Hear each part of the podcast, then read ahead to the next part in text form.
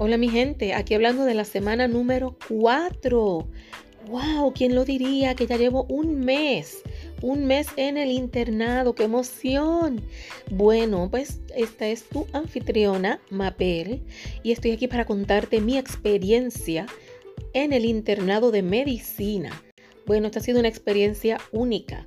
Yo soy una mujer madura de 52 años, que luego de muchas vicisitudes donde tuve que comenzar prácticamente de cero la carrera de medicina por segunda vez, porque sufrí de una depresión que estuve como cinco años buscando ayuda en diferentes lugares para que simplemente no me resultara y cinco años de depresión.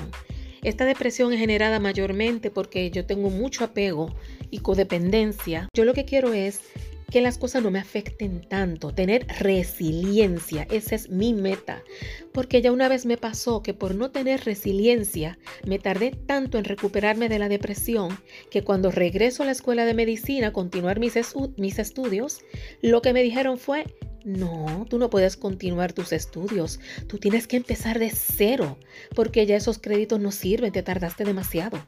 Miren que mucho yo lloré yo creo que la, mi cama la convertí en el río Mississippi, porque es que lloré lo que no se imaginan, de haber pasado a estar a punto de entrar al internado, comenzar de cero, una carrera tan larga como es la medicina, que no es, no son cuatro años como las demás.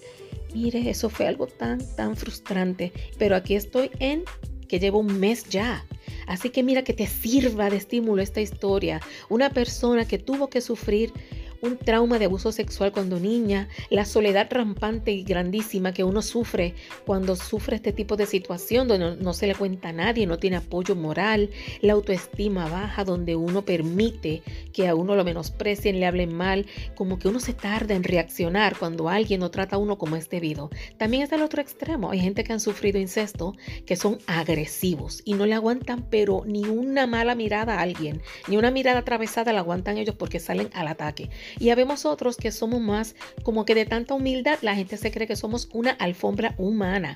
No, no, no.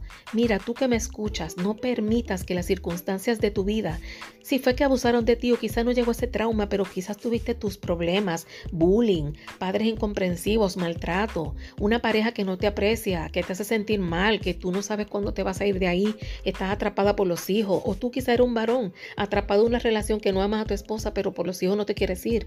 Mira, todo puede pasar. Que no te dejes hundir por tus circunstancias. Hay salida. No te mantengas atrapado o atrapada en tu situación porque eso te frena en lograr tus metas.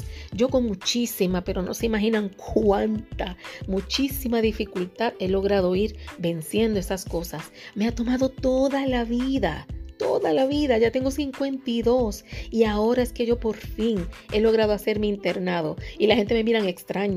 Empecé de nuevo la carrera, ya llevo un mes en el internado, ha sido una experiencia muy enriquecedora. El problema de bullying que comenzó a surgir se evaporó. Si usted permite que las cosas pasen por tiempo y tiempo largo, eso tiene repercusiones. Es como el que tiene un catarro, lleva dos meses con ese, esa gripe, ese catarro y no hace nada. Dice, ah, es un catarro nada más. Mira, ya llevas dos meses. Ve al médico, tú no sabes qué es eso. Cuando vas al médico por fin, resulta que es una bronquitis. ¿Y qué? Otro mes enfermo o enferma, trayéndote problemas en el trabajo, sintiéndote horrible. Bueno, ya tú sabes. Entonces, ¿qué tenemos que aprender con esto? Mira, yo he aprendido a superar los miedos, a bregar y hacer cosas a mi favor, pensar en mí. Yo tengo esta filosofía como católica que soy de que el primer mandamiento es amar a Dios sobre todas las cosas y al prójimo como a mí misma. ¿Qué significa eso? Que hay tres tres variantes ahí, no variantes, factores. Tres factores que hay que tener en consideración siempre en la vida. Y eso me ha ayudado a estar donde estoy aquí, escuchándome en este momento, en este podcast. Gracias a que aprendí a primero, lo más importante, amar a Dios temerle a Dios, saber que Él tiene sus mandamientos, que hay cosas que yo sé que no le gustan. Si yo sé que no le gustan, ¿por qué caramba las voy a hacer? No, mi hija, Mabel, ponte en eso. ¿Qué yo hago? Me hablo a mí misma. No, no, no lo hagas. A veces como quiera lo hago, pero que cada vez noto que lo hago menos. O si lo hago, trato de arreglar rápido la situación para que no traiga consecuencias nefastas y que yo he aprendido a amar a Dios sobre todas las cosas, aunque a veces uno lo olvida porque da unos corajes la gente, ¿verdad? Pero no, a Dios sobre todas las cosas. Por segundo lugar, pongo en segundo lugar a mi prójimo, también hacer por ellos, que son los pacientes mayormente o cualquier persona que se me atraviese en la vida. Ese es mi prójimo. Y por último, también yo, pensar en mí.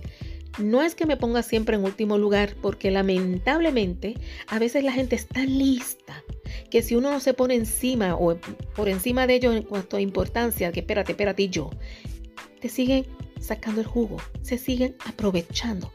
¿Qué yo hice con esto de pensar en mí? Y vuelvo a mi internado. Hoy me estoy saliendo mucho del tema, pero es que quiero aprovechar para traer enseñanza de vida de lo que yo he aprendido, para que tú aprendas, si tú tienes menos de 52 años, que tú lo aprendas antes y no tengas que vivir lo que tuve que vivir yo. Si tú logras aprender esto a una edad más joven, ya estás ganando tiempo para tener una vida de calidad. Entonces, ¿qué sucede? Que yo aprendí a amarme a mí misma. Todavía estoy en esas, todavía hay momentos como que me caigo y, y pongo a, a los demás por encima de mí, pero tengo que acordarme que no es por encima, es al lado. Si en algún momento tengo que practicar el altruismo y poner al prójimo por encima de mí, yo considero si vale la pena y lo hago y ahora soy un miembro más de los médicos internos donde estoy. Pero, ¿qué quiere decir? Que estoy aprendiendo. Entonces, eso me siento valorada, me siento creciendo, estoy súper feliz. Mira, no permitas que los traumas y problemas te dejen atrás. Tienes que aprender a pensar en ti y no siempre solamente en el prójimo. Tampoco ser egoísta y pensar solo en ti, porque eso no trae felicidad, te lo advierto, no la trae. El egoísmo trae solo soledad y que las personas sepan lo que tú eres y se alejen de ti, pero corriendo, porque sabe que cuando tú puedas vas a sacar provecho o simplemente vas a abandonar porque primero eres tú. No, no seas así. Piensa en los demás. Este mes ha sido muy gratificante. Estoy feliz, aprendiendo pero muchísimo. Y estoy cogiendo ya el truco de cómo debo hacer la dinámica de qué debo estudiar, cómo debo actuar, qué debo decir, qué no debo decir, cuándo preguntar. Porque inclusive, aunque alguien quiera enseñarle a uno, como, como estamos en un marco de prisa, que a veces hay que estar salvando un paciente o el médico está agobiado porque hay un paciente que está grave o tiene muchas cosas a la vez y uno no puede estar encima de ese médico pregunta y pregunta tampoco, ¿verdad? Hay que entender que los médicos somos seres humanos. Así que, ¿qué yo hago? A veces pregunto y a veces simplemente aprendo bajo observación. Me pongo a mirar, por ejemplo, qué medicamento está tomando el paciente, busco el nombre del medicamento, para qué sirve, cuándo no se debe si yo entiendo que ese medicamento yo no lo hubiese utilizado en el paciente, pues como obviamente yo estoy aprendiendo y mi conocimiento está mucho más limitado que el médico que está atendiendo, yo le pregunto con corazón honesto y actitud de humildad, doctor, doctora, ¿por qué usted le puso este medicamento en vez de ponerle este otro? ¿Por qué usted habló de esta manera y no de esta otra? ¿Por qué no hizo esto en vez de esto otro? Y así yo voy aprendiendo qué yo debo o qué no debo hacer. O también escuchando, porque hay veces que yo no estoy de acuerdo. Y hay cosas que yo sí, cuando médico, lo quiero hacer, aunque ese médico no esté de acuerdo que todo sea costo efectivo y le sirva, le funcione a ese paciente en particular.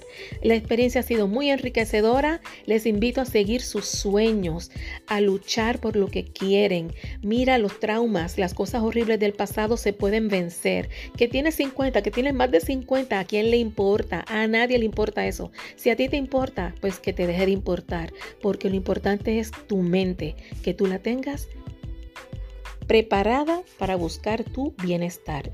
Y mira, nunca es tarde si la dicha es buena. Cuídense mucho y hasta el próximo podcast. Dios los cuide.